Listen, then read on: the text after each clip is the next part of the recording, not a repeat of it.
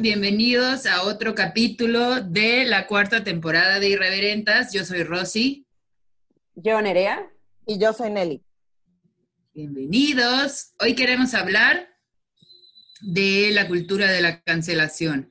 Cuando estábamos como platicando sobre este tema, o sea, decidir si grabábamos sobre este tema o no, yo estaba así de que tengo que leer todas las posturas, aprenderme el concepto, no sé qué. Y Nelly me ubicó y me dijo, oye, creo que nadie nos está viendo como para tomar clase, sino que lo que quieren es más bien saber nuestra opinión y algo que siempre ha quedado claro en este podcast es que esto es una conversación, ¿no? Nadie está leccionando a nadie ni diciéndole a nadie cómo pensar. De cualquier forma, tú ya tienes un doctorado en cultura de la cancelación, ¿no? y pues para empezar habría que decir más o menos qué es la cultura de la cancelación, ¿no? La cultura de la cancelación es un mecanismo social que más que nada se inventó en el Internet, en Twitter, que puede ser un lugar maravilloso o un lugar terrible, en donde como socialmente se le hace un boicot a una persona que pudiera tener una opinión o un acto discriminatorio o hasta un acto que pudiera ser delictivo y se hace un boicot eh, social para dejar de apoyar a esta persona y consumir el, producto que hace, ¿no? Para que tenga alguna afectación de tipo económica. Leyendo sobre esto hoy en la mañana, algo que me abofeteó muy duro en la cara fue eh, un artículo obviamente de alguien que estaba en contra de la cultura de la cancelación, que hablaba de que si nos habíamos dado cuenta que la cultura de la cancelación únicamente era para gente que formaba que tenía un profit, un ingreso económico, ¿no? O sea, que estuviera dentro del ingreso económico. Y decía cosas interesantes como que nos diéramos cuenta que nunca se podía cancelar como a las autoridades. Ya sabes, no decíamos así como, cancelado el presidente de Brasil, ¿no? Sino que siempre era como una estructura económica, está cancelado Chris Brown, está cancelado J Balvin, y el cancelamiento se trata de ya no eh, darles profit, no darles dinero.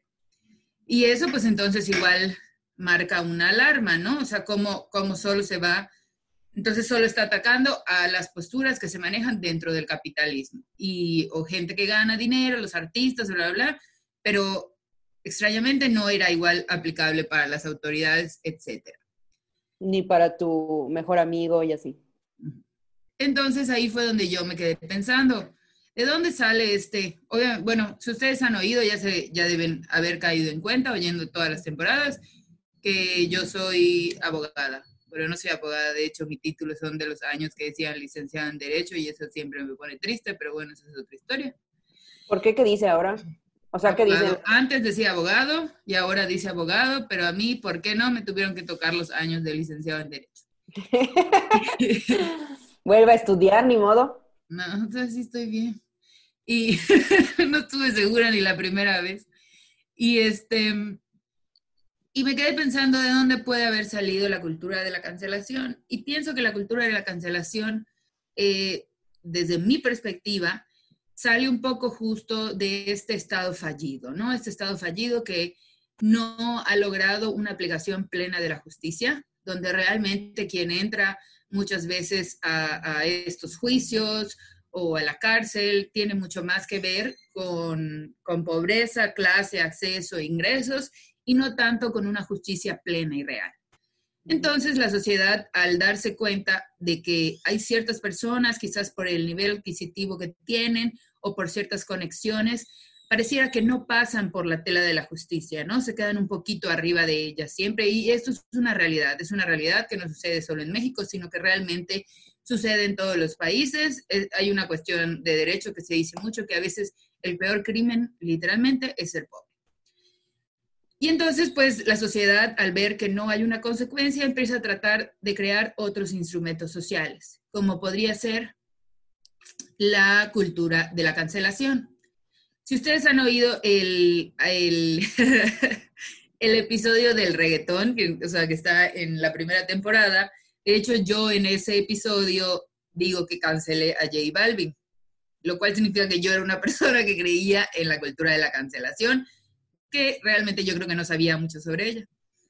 justo hoy en la mañana que estaba leyendo sobre cuáles son las alternativas a la cultura de la cancelación y cuáles son las consecuencias negativas para la cultura de la cancelación, estaba oyendo la última canción de J Balvin. Entonces, realmente mi cancelación no fue especialmente plena y cumplida eh, al pie de la letra.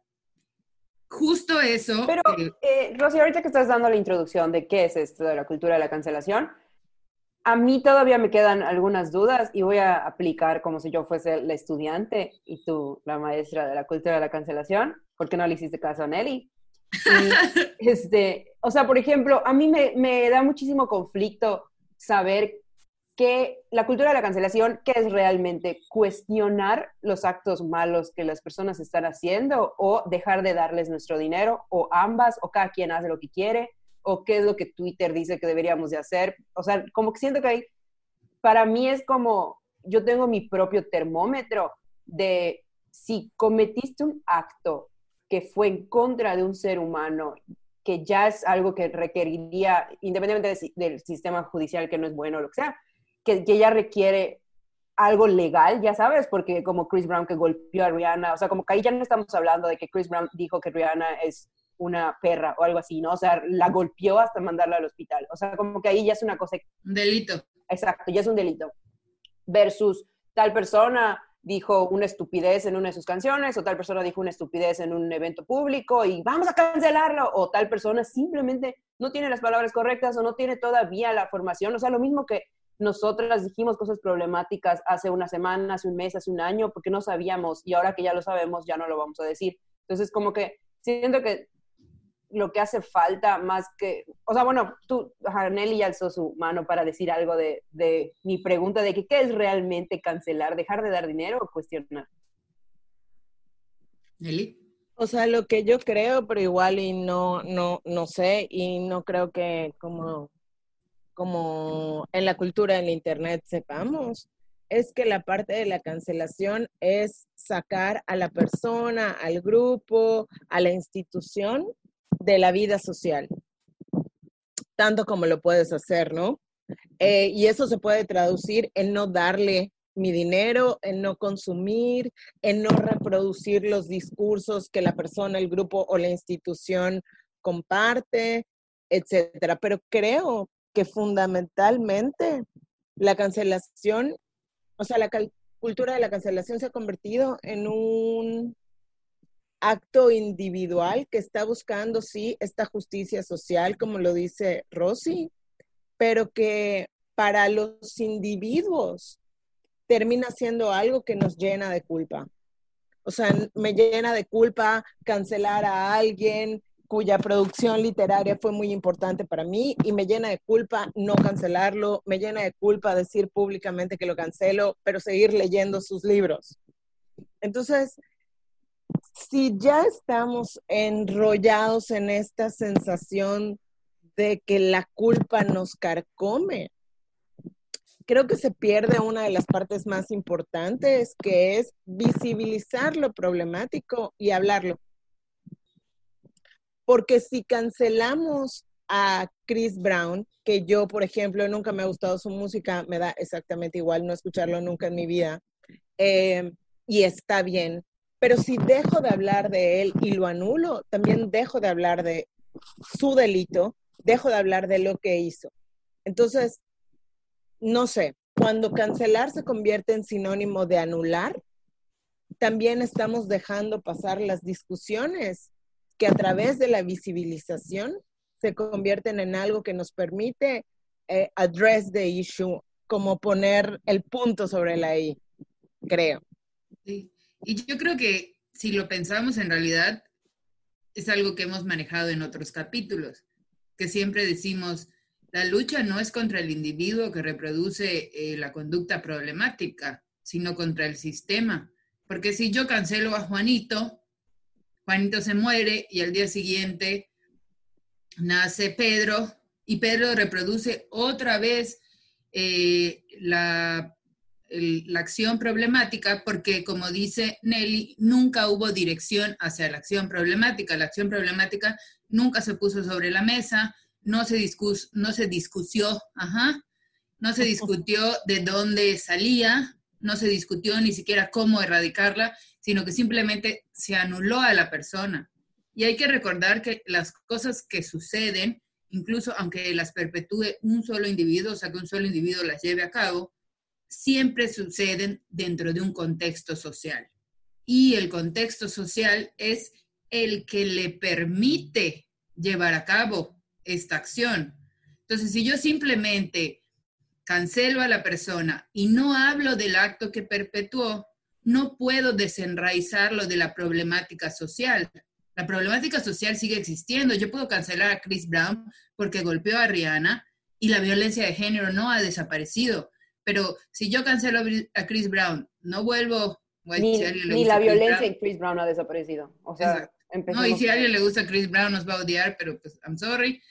Este, lo cancelo a él, ¿no?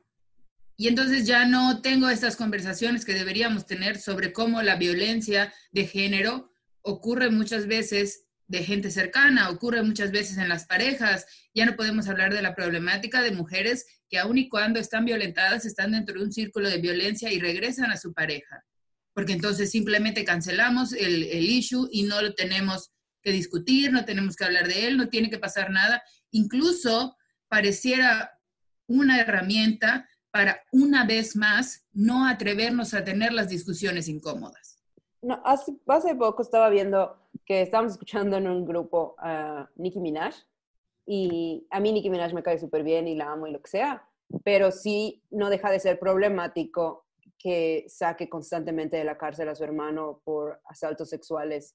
Entonces, como que independientemente de lo que ella quiera hacer con su dinero, ¿no? Y con su familia, esto nos permite hacer esto que dices, Rosy, o sea, de conversar, o sea, como, al menos a mí me llevó a conversar en mi familia, con mis papás y mi hermano, como que cuáles son las cosas que, por ejemplo, para mí, o sea, yo no puedo controlar qué hace Nicki Minaj, ni qué hacen las demás personas, ni puedo controlar qué hace mi hermano ni mi papá, pero el poder estar en un almuerzo conversando con ellos bien, o sea, de yo pienso de ustedes esto, esto y esto, y el día que mi hermano llegue por cualquier cosa que se le crucen los cables o lo que sea, llega a hacer algo de X tipo. O sea, mi hermano como que la tiene cantada siempre de mi mamá y de mí, ya sabes, como que el día de que, dejes de ser una buena persona, te olvídate. o sea, como que el hecho de, que igual nunca hablemos de este tipo de cosas, ¿no? De que las mamás incondicionalmente tienen, el, su amor. O sea, como que no tienes que, que hacer responsable a las personas. O sea, no porque amas a alguien, o sea, no porque yo amo a, a mi mamá, va a ser ok que mi mamá salga y empiece a golpear gente, ya sabes. O sea, me estoy yendo a los extremos, pero al menos a mí me llevó esta problemática de Nicki Minaj, yo no la cancelé y la verdad no pienso cancelarla, o sea, me encanta su música y así como, como dice Nelly, no, tal vez Chris Brown ni siquiera te importa lo que sea, pero pues a mí Nicki Minaj sí me gusta su música. Y, el hecho de que haga todo eso problemático, al menos a mí me llevó a tener una conversación en mi familia de qué es lo que esperamos entre nosotros, ya sabes, o sea, como que cómo nos vemos, cómo esperamos entre nosotros y, saber que hay límites, o sea, somos familia, pero al mismo tiempo te tienes que comportar como, ya sabes, como la buena persona que estamos, que sabemos que eres, porque pues al final del día, si no es que no cumplas con estos parámetros, ya no te vamos a querer, sino, güey, qué pedo, o sea, no porque, o sea, no sé, no sé si me estoy dando a entender, ya sabes, o sea a poder hablar de esto, o sea, poder decir te amo, pero mi amor no va a ser incondicional porque sí, o sea, eso es una cosa que es ilógica, o sea, cabrón, tienes... O sea, mi amor por ti, y, y, eso es mi amor por ti, mi amor por, o sea, por ti como hermano, mi amor por ti como artista, mi amor a ti por el consumo de aquellas obras que creaste, no van a hacer que yo deje de señalar las actitudes problemáticas que tienes, los actos problemáticos que tienes y definitivamente los delitos que cometas. Ahora, yo pensaba respecto a esto, que precisamente una de las cosas valiosas de eh, sacar a la luz y hablar de estos temas es que también impedimos que la prohibición o la cancelación incida en la popularización del grupo de la persona o de la institución, que muchas veces eso sucede, ¿no? A veces como cultura, eh, una gran parte de la población, y yo me incluyo en ella, tenemos una actitud adolescente. Si me dices que no vea esta, si me dices que este director fue cancelado, si me dices que este músico francés es problemático, lo primero que voy a hacer es buscarlo para saber quién es y qué hizo y por qué, ¿no? Y, me ha pasado numerosas veces, no sé si a los demás, pero yo sí me reconozco como parte de esta cultura adolescente, ¿no? Es una teoría que ahorita está saliendo en las ciencias sociales, con todo esto, no solo de la cultura de la cancelación, sino en general, que habla de cómo eh, sin querer, al ser tan radicales sobre estas posturas, lo único que hacemos es que las hacemos más populares. E, eso ha sido como mi percepción Em, yo puedo, obviamente, obviamente, en ningún momento estoy diciendo que qué bueno que suceden estas cosas problemáticas porque nos sirven como ejemplo para nada, ni la violencia, ni la agresión, ni el abuso, ni cualquier forma de delito, apropiación cultural o extractivismo debería de existir solo para servirnos como ejemplo de lo que no hay que hacer. Obviamente no. Pero me parece interesante y lo pongo en términos de mi experiencia como maestra en literatura y como lectora. Em, yo nunca he creído en que hay que prohibirle a los chicos o a las chicas leer algo. Por ejemplo, hace algunos años era muy, muy, muy popular la saga de Crepúsculo y em, evidentemente yo consideraba que había muchas cosas más valiosas que leer. Pero y todavía no estaba consciente de todos los problemas que traía Crepúsculo con la normalización de la violencia en el noviazgo y whatever. Pero sí sabía que si yo le decía a mis alumnos, no leas esto, no solo no me iban a hacer caso, sino que probablemente iban a buscar más el libro, ¿no? Y entonces mi chamba fue leer Crepúsculo para acompañarlos en esa lectura y entonces poder problematizar con ellos lo que estaba leyendo. No digo que tengamos que consumir a los artistas problemáticos para hacer este apostolado reivindicador, por supuesto que no, pero que si lo problemático está ahí, entonces lo cuestionemos y ayudemos a ser una voz que lo cuestiona, eh, en vez de apagarlo completamente y cerrar las conversaciones o incluso despertar este ánimo llevador de la contraria en la sociedad y en los individuos para buscar más aquello que ya te dije que no consumas. Y creo que algo que, o sea, eh, eh, igual ya no te permite matizar, ¿no? La cultura de la cancelación no te permite matizar. No es lo mismo eh, perpetuar un delito a tener una opinión controversial, yo entiendo que las opiniones pueden ser discriminación, pero como decía como decía Nerea, o sea, todos hemos dicho cosas problemáticas, todos hemos pensado cosas problemáticas y tú te das cuenta dentro de tu misma lucha social, no eras la misma persona hace 10 años y tu pensamiento ha cambiado mucho por el conocimiento, por la gente que se ha abierto al diálogo. Entonces, si tú tienes una opinión fuera de lugar o que a mí no me parece, o no solo que no me parece, sino que cae en la discriminación, pero yo no me abro al diálogo, entonces estamos diciendo que no creemos en que la gente puede cambiar de parecer, ni le damos la oportunidad de hacerlo, porque probablemente si tú dices algo fuera de lugar y yo solo te digo, Satanás, no vas a decir, qué gran acercamiento, creo que ahora voy a leer sobre la postura de Rosy, se ve que es súper amigable. O sea, como que igual la cultura de la cancelación, entonces no cree en la reivindicación, o sea, no puedes, vives una vida en la que no puedes cometer un error, entonces a mí me gusta mucho una propuesta que siempre me dijo mi amiga María José, que es que ella sentía que más que una cultura de la cancelación, que justo estamos hablando que la cultura de la cancelación habla sobre la repercusión económica, era que ahora al menos teníamos la posibilidad de tener un consumo consciente. Antes esto no sucedía, simplemente cuando eras lo suficientemente famoso o rico, todas estas cosas se metían debajo de la alfombra y no se volvían a hablar.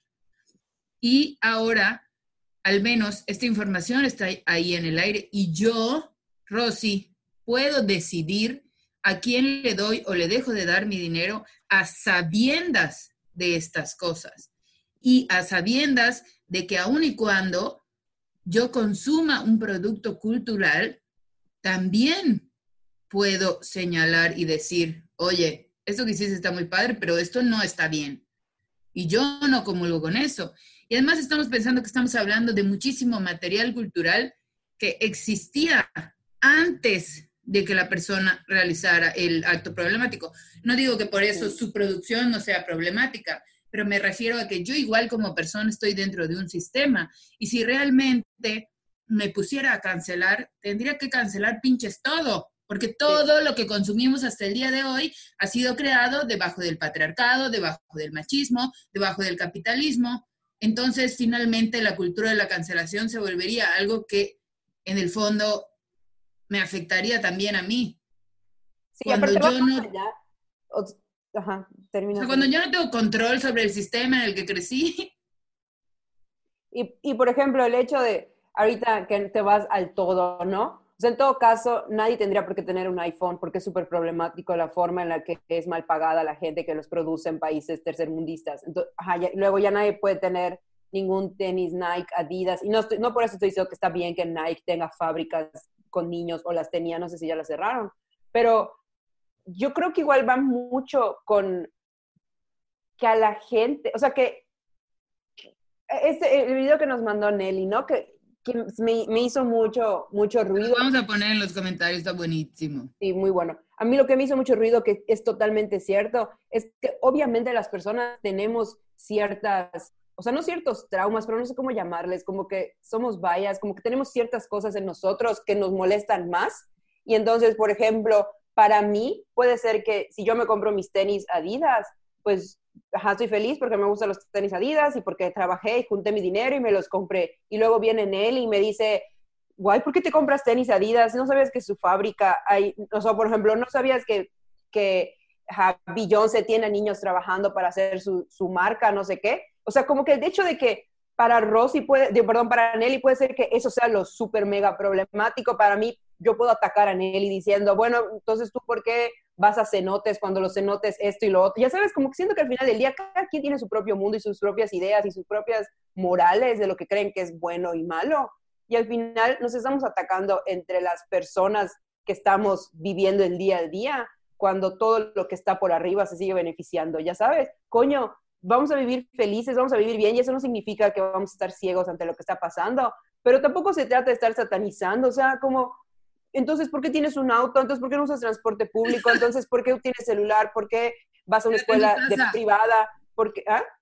Quédate en tu casa y no respires, no comas, no puedes ir al súper, de hecho. Porque... Exacto, todo, todo está mal. O sea, en, teoría todo está mal. Si nos ponemos en ese punto, pues realmente, ¿por qué tomas café de este lugar sabes que están explotando en el campo? Ya sabes, o sea, miles de cosas que están como que ya fuera de nuestro control ajá, ¿qué vas a cancelar toda mi vida? Me mato ahorita. No hay de otra. Sí, claro. O sea, no es, entonces se vuelve lo que tú dices, un concurso de moralidad, ¿no? Y eh, justo el video que nos mandó Nelly decía que eso podía empezar a pasar con la cultura de la cancelación, que se volviera una moralidad instrumental en la que yo te diga, ah, bueno, Nerea, pues si a ti te da igual y tú compras los tenis Adidas y te da igual la explotación, pues yo ya no voy a defender eh, la misoginia.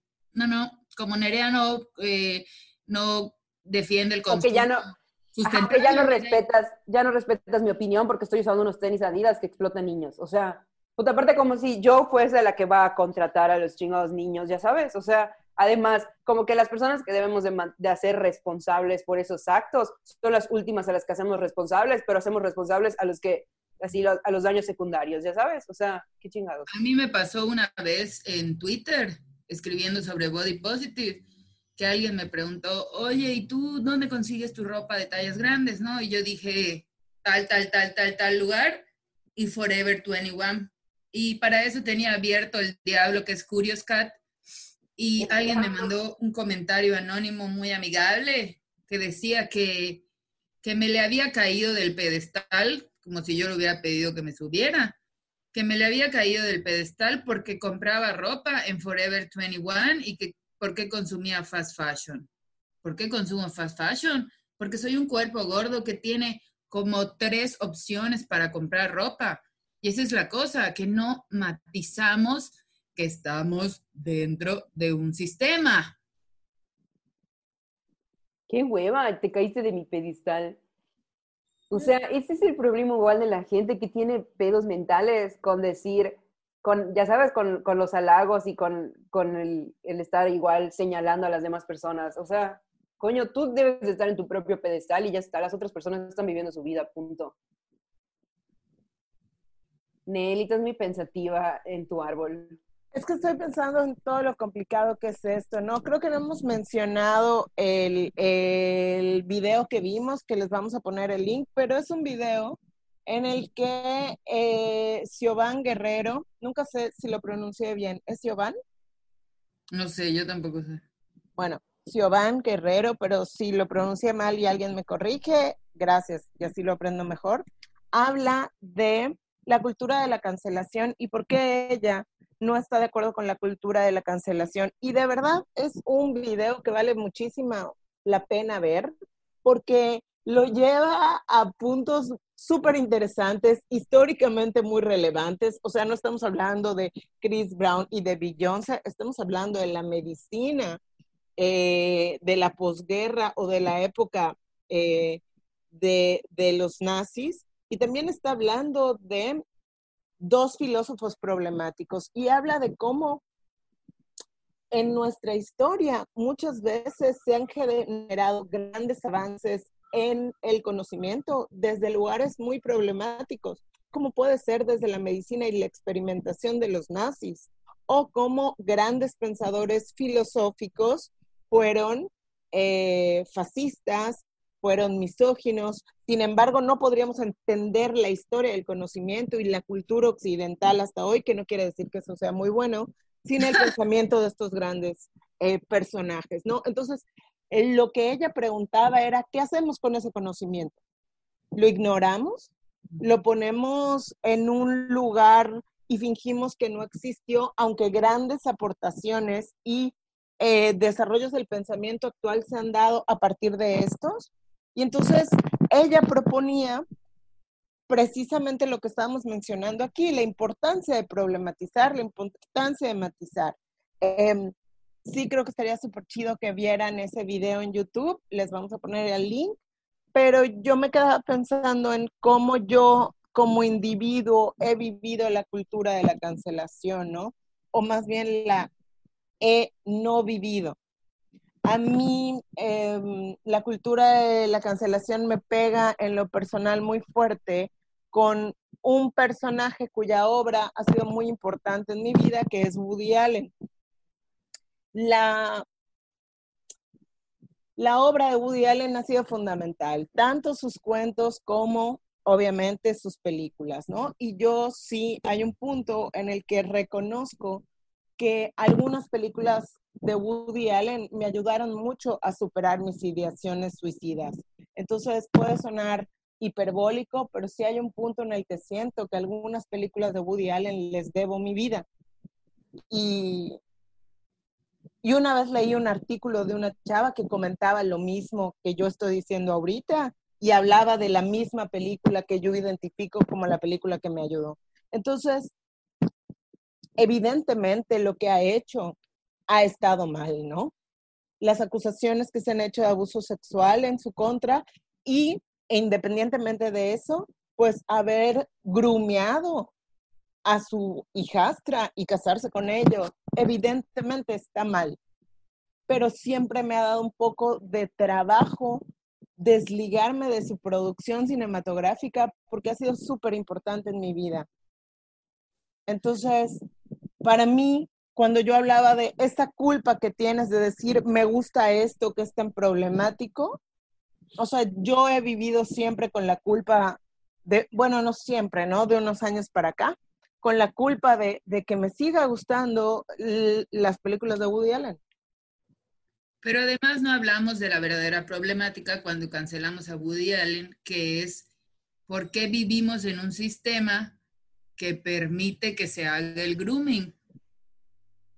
Que esa es la verdadera pregunta, porque no lo hace solo Woody Allen. Sí, claro, algo que es muy importante es que cuando tú tienes un mayor alcance, sí hay una cierta responsabilidad en el mensaje y en los actos que das. alguien me dijo alguna vez, ah, entonces porque eres artista es un pago secundario. No, no, no. Yo no estoy hablando de que, que porque eres artista, estoy hablando del alcance de tu voz. Seas artista, seas político, ¿y por qué es?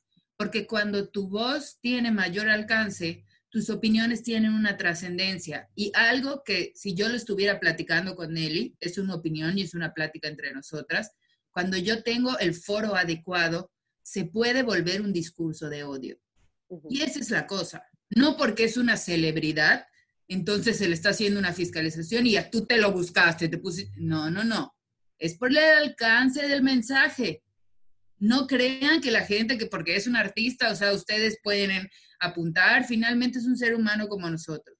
El problema es eso, el alcance de sus actos, el alcance de sus mensajes, y se reitera nuevamente, hay que ir en contra de la conducta problemática, porque si solo cancelo al individuo, el sistema va a crear mil individuos más. Si yo cancelo a Woody Allen y no hablo del y no se vuelve a hablar de él y no vuelvo a hablar del grooming, eso no va a impedir que suceda socialmente, nada más que no lo vamos a ver en los noticieros y en los programas de chismes, pero va a seguir pasando. Sí, y del grooming y el abuso sexual, ¿no? O sea, digo, ya que tenemos ya sabes que me siento culpable de no mencionar abuso sexual, grooming, Woody Allen es malo, me gustan sus películas, lo siento. O sea, me, me causa eso, ¿no?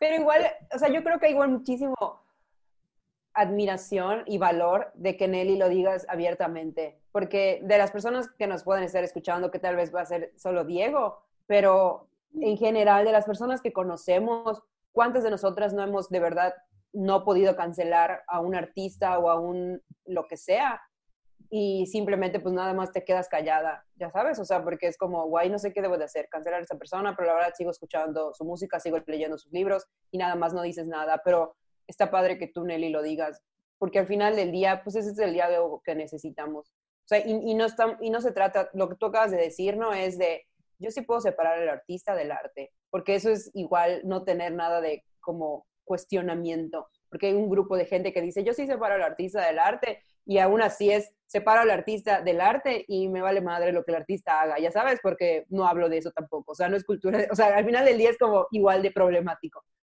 Pero el estar consciente, el hablar del tema, y aún así, o sea, tú, tú consumiste su arte antes de saber todo lo que él hacía. O sea, no es una cosa de que fuiste tú directo, ah, voy a ir a ver lo que este imbécil está haciendo. ¡Wow! ¡Qué padre! Y digo, todo esto no significa que, claro, que si tú no quieres consumir algo, o sea, decidir este artista es demasiado problemático para mí, yo no le quiero volver a dar un peso, no lo tengas que hacer, que es de lo que hablábamos, del consumo consciente. Nada más que sepas, esta obra me gusta mucho, esta cosa que hizo esta persona estuvo de la chingada, ¿no? Y así algunas en algunas cosas decidirás consumir, en algunas otras cosas decidirás no consumir. Finalmente queda... consumir pirata. consumir pirata. queda a tu libre decisión. Pero pues sí, creo que la cultura de la cancelación es simplemente algo agresivo, porque además se vuelve una cosa de que ya la agresión se dirige hacia el consumidor ni siquiera hacia el artista que creó, hacia el artista que hizo la cosa problemática, sino a quien consume, entonces... Exacto, exacto. eso es lo que es ultra problemático. Exacto, que, y eso te pasa porque como dijimos, estamos dentro del sistema y si no, pues entonces no podríamos consumir nada. Y además, o sea, regresando a eso, ¿no? Que, o sea, uno, la responsabilidad se le pone en el consumidor. Cuando las personas que consumimos, ajá, ok, tenemos voz, voto y dónde ponemos nuestro dinero pero al mismo tiempo, al ser los consumidores los que están bajo el foco de esta responsabilidad, nos ponemos todas las personas en un foco de lo que le parece moral a alguien, o sea, de lo que a Rosy le parece moral, de lo que a Nelly le parece moral, de lo que a mí me parece moral. Y una de las cosas que yo quería compartir, porque como que nunca lo comparto, así no como si fuese así, pero bueno, el caso es de que siento que hay veces que cuando entras mucho al amor de música, de libros, de películas, tú misma igual, pero por ejemplo en este caso no como Nelly, que yo o sea, entiendo como el, el como el attachment, como todo este lazo que tienes con, con las películas de Woody Allen, pero por ejemplo en mi caso, cuando yo era un adolescente, escuchaba sin parar a Kanye West. Y yo siempre, o sea, las personas muy cercanas a mí saben que la razón por la que yo aprendí a hablar inglés y por la razón, o sea, es como que la razón por la que yo me metí mucho en el inglés y en todo, de verdad fue por Kanye West. O sea, me sabía de memoria, me la sigue sabiendo de memoria todas sus canciones. Y era una cosa que, por ejemplo, mis o sea, nadie en mi familia tiene contacto con personas que hablan en inglés y, y, mi escuela era una basura en cuestión de inglés y lo que sea, pero para mí la música fue lo que me llevó a aprender, ya sabes, como a, a, pues más fluidez en el inglés y lo que sea. El caso es de que cuando yo era un adolescente yo amaba Kanye West y su música para, o sea, pero no Kanye West como persona, porque ni siquiera teníamos acceso a internet para que yo entre y vea quién es este hombre y qué hace con su vida y qué, cuál, cuál es su color favorito. No, o sea, nada más era su música, lo que me llegaba y lo que me gustaba y el hip hop en general, porque él no es tanto hip hop, pero el hip hop en general, el hecho de que las personas que cantan hip hop sean tan vulnerables en lo que cantan, a mí eso me fascina, porque siento que me están contando su historia y nada me gusta más que escuchar la historia de las personas y escuchar sus experiencias. Y por eso para mí el hip hop es un wow entre todo, ¿no? Entonces, pero ajá, bueno, Kanye West no es, y, y pero al, al, mismo tiempo su, su música cuenta mucho sus experiencias y me encantaba eso, como que sentía que lo conocías. Ya sabes, como que cuando, cuando sigues mucho a un artista y sientes ya que lo conoces por, por las cosas que, que canta en, en, sus canciones y lo que sea. Bueno, fast forward, pasa el tiempo, eh, Kanye West se vuelve cada vez más problemático y más problemático, más problemático, y ya llega un momento en el que como que era un poco incómodo escuchar su música. O sea, ya en su último, su anterior, penúltimo disco, ya era incómodo escucharlo, ya sabes. O sea, cuando salió todo esto de, de Taylor Swift y demás, ya era una cosa así como uy, ya, o sea, pero en ese entonces no existía la cultura de la cancelación, simplemente yo ya sentía que era incómodo escucharlo. Y, y, me acuerdo este, caminar a, casa de una amiga mientras escuchaba Kanye West, estaba yo caminando y me ponía de tan buen humor y me ponía tan increíble escucharlo, como que era una vibra buena, ya sabes, para mí. Me acuerdo entrando a casa de Alexandra y que le dije, Alexandra, no puede ser, o sea, no tienes idea de lo bien que me pone escuchar la música de Kanye West, y no puedo, o sea, me duele que esté siendo cada vez más imbécil y más imbécil y más imbécil, pero esto fue hace años. Ajá, bueno, llega lo de Taylor Swift, de su penúltimo disco, ya es más incómodo y más incómodo, y ya llega un punto en el que ahorita, ya hace más de dos años creo que no escucho una canción de Kanye West. O sea, pero porque no sé, o sea, poco a poco fue tan incómodo, tan incómodo, tan incómodo que llegó un punto en el que dije, ya no puedo consumir a este hombre. O sea, sí, pero no es, no es que alguien diga Kanye West, tú digas, cállate. Que ah, eso, es lo que, eso es lo que pareciera buscar la cultura de la cancelación. Entonces ya no se puede ni hablar de eso, ¿no? Sí, o sea, pero, y al final es un proceso que cada una pasa. O sea, a mí nadie me dijo, cancela, Kanye West es un pendejo. No, o sea, para mí fue así, un proceso, un proceso, un proceso, cuando mi, mi, propio ser dijo, ya no tolero a este hombre, o sea, ya está, está, pasado de lanza, ya no, ya no quiero. E, eso a mí me pasa con Woody Allen, quizá no por la parte moral de sus actos, pero es un poco lo mismo que nos pasa cuando entramos eh, al feminismo y cuando empezamos a leer más de feminismo y de interseccionalidad y de antirracismo, que igual todo lo que consumimos lo empezamos a ver bajo un filtro diferente, ¿no? Entonces yo vi la última película de Woody Allen, Pirata, para no darle dinero.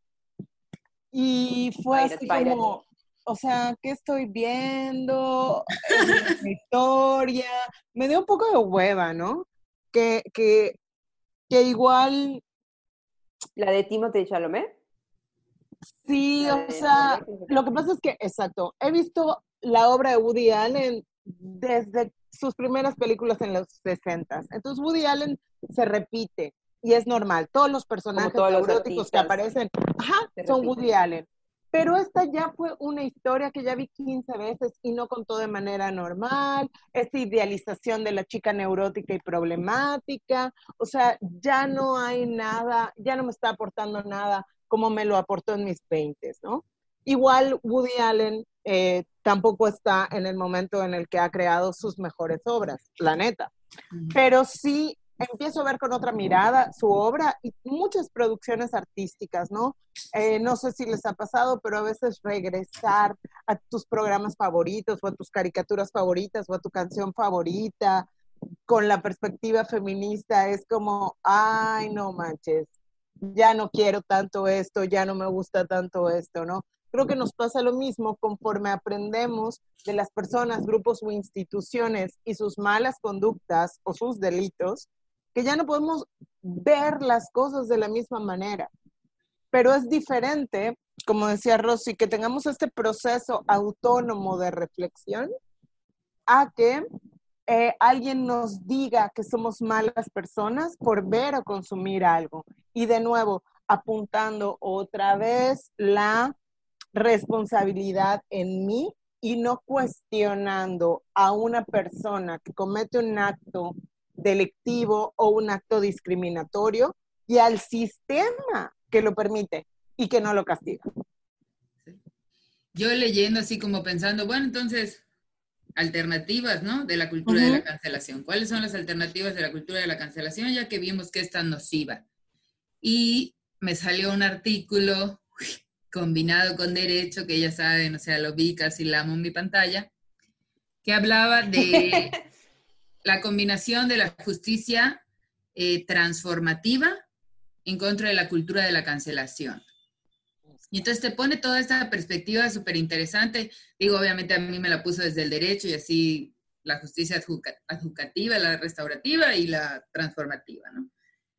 Eh, y, lo estaba viendo, que, pero la justicia transformativa se puede explicar por sí sola.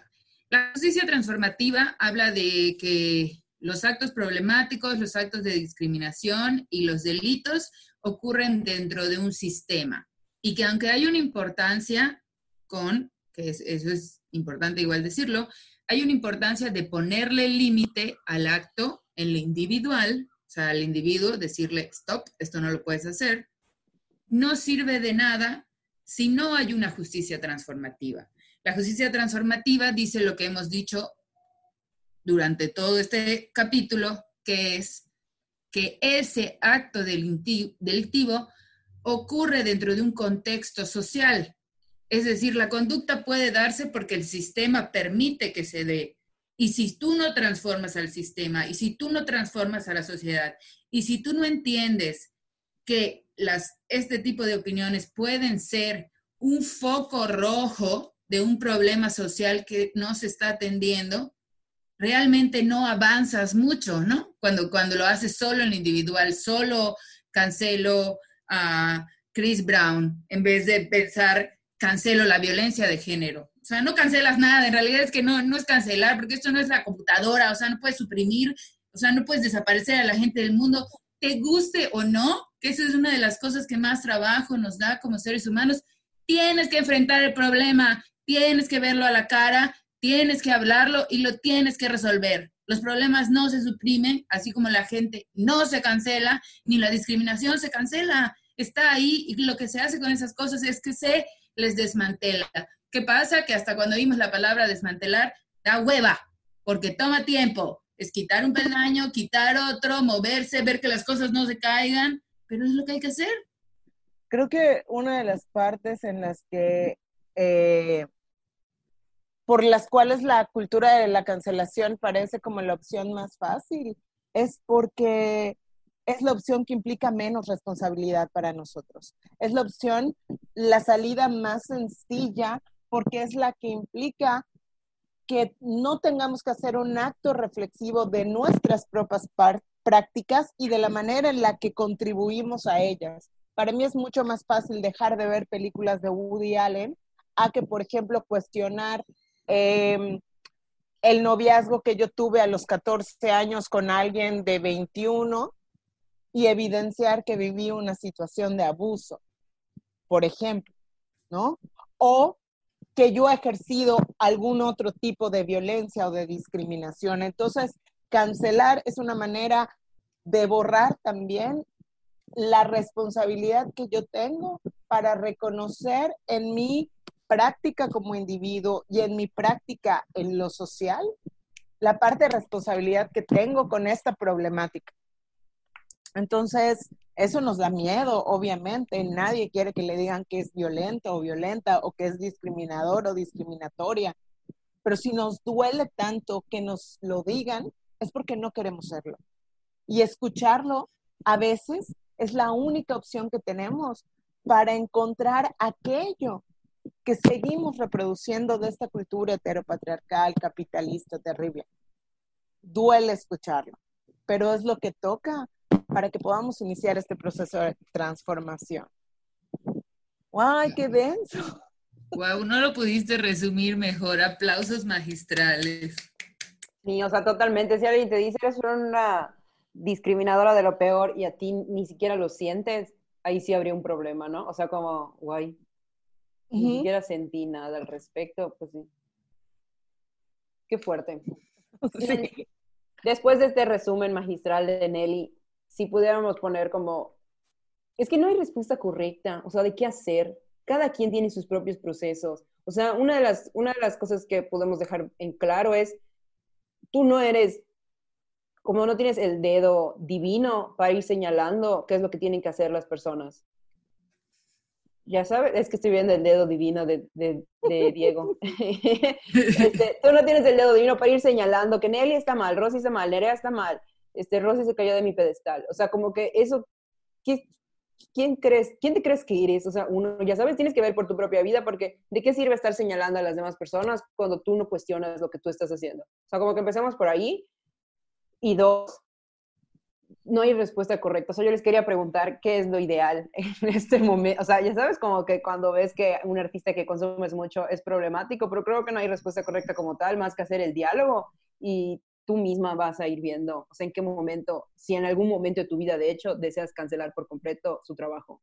No, que hay cosas más sencillas como lo que sucedió ahorita con la marca Goya, que es Pro Trump, que pues simplemente en vez de comprar sus condimentos, compras otro condimento y se acabó, ya sabes, y hablas de, lo, de qué es el racismo y etcétera. Pero cuando ya traspasa, que es algo que consumes, o sea, no sé, para mí el arte es algo que de verdad nos da sentimiento y nos da vida. Estaba más allá de la comida como un condimento, ya sabes. Yo creo que mi mensaje sería que siempre me ha dado, la, me ha dado risa el uso de la palabra de construcción, ¿no? Que cada vez se usa y se...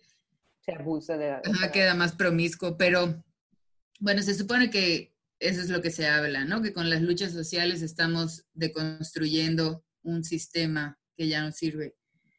Para mí, lo más importante, aunque suena muy cursi, sería que mientras desconstruye, deconstruyes un sistema, no se te olvide que tienes que construir otro. En el momento en el que dejas de construir, ¿qué va a pasar si, si deshaces todo lo anterior y no hay nada nuevo? No, no, no podemos quedarnos solo en la parte de destrucción. Hay que crear algo, hay que caminar. Voy a llorar. O sea, porque qué bonito que estemos teniendo estas pláticas y si hubiéramos cancelado el tema de la cancelación, porque ya está muy claro que lo que hay que hacer es cancelar y ya, no estaríamos llegando a estas conclusiones. Qué bonito, porque ya estaba segura que estaba en contra de la cultura de la cancelación, pero después de esta plática ya sé exactamente por qué estoy en contra de la cultura de la cancelación. O sea, llegué a estas conclusiones mientras lo hablamos. Pues bueno, cuéntenos ustedes ¿Qué piensan sobre la cultura de la cancelación? ¿Están en contra, a favor? ¿Ahora estamos canceladas también? Rosy ya no vuelve a estar en mi pedestal, eso es seguro. o sea, es peligroso igual eso, poner en pedestales a las personas. Todos somos seres humanos que en algún punto vamos a hacer, decir algo que no va contigo. ¿Por qué pondrías en pedestal a otras personas? Pero además, si pones en pedestal a alguien, es tu pedo. La persona no te pidió que la pusieras ahí. Claro. Qué amable soy. Es tu problema, perdón. Pero sí, eso es parte de contras. No, no hagas eso. O sea, ¿por qué le pondrías ese nivel de responsabilidad a alguien que ni en cuenta, ya sabes? Pero bueno. Por favor, sí que nos escriban si ustedes han pasado por un proceso de sentir que quieren cancelar a alguien pero no lo hacen, sentir que ya cancelaron a alguien, sentir que alguien les dice tienen que, tienes que cancelar a esta persona, no saber qué sentir al respecto. Porque igual con otras experiencias vamos viendo como, guay, se nos caen 20 que no habíamos visto. Que nos escriban a Twitter como las irreverentas. Esta es la parte de Rosy. A Facebook igual como las irreverentas. Eh, y nos pueden escribir a nuestro correo electrónico, lasirreverentas.gmail.com. Y a Instagram, que Rosy no lo menciona porque lo ah, odia. No, yo estoy viejita. Eh, igual estamos como arroba las irreverentas en Instagram, perdón. Pues les agradecemos mucho por haber estado con nosotros en todo este capítulo, que creo que nos quedó medio largo, pero estuvo bastante interesante. Muchísimas gracias por escucharnos. Seguimos aquí leyéndonos, escribiéndonos y coméntenos. Queremos seguir aprendiendo más sobre el tema y escuchando cuáles son sus opiniones. Eh, somos las irreverentas. Yo soy Nelly. Yo soy Rosy. Y yo, Nerea. Hasta luego. Bye.